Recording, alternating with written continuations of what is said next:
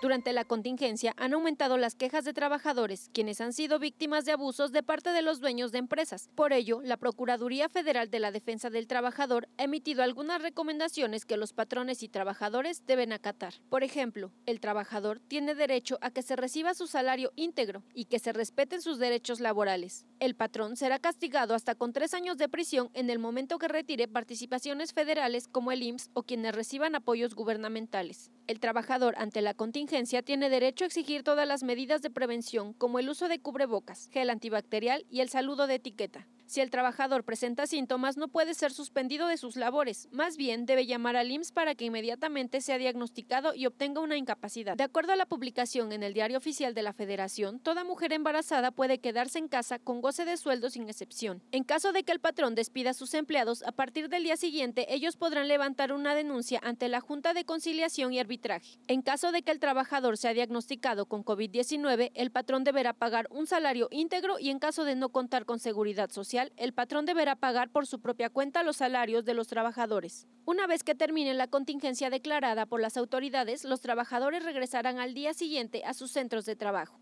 Con información de Seidy Sánchez para Mega Noticias, Shanit Cerqueda.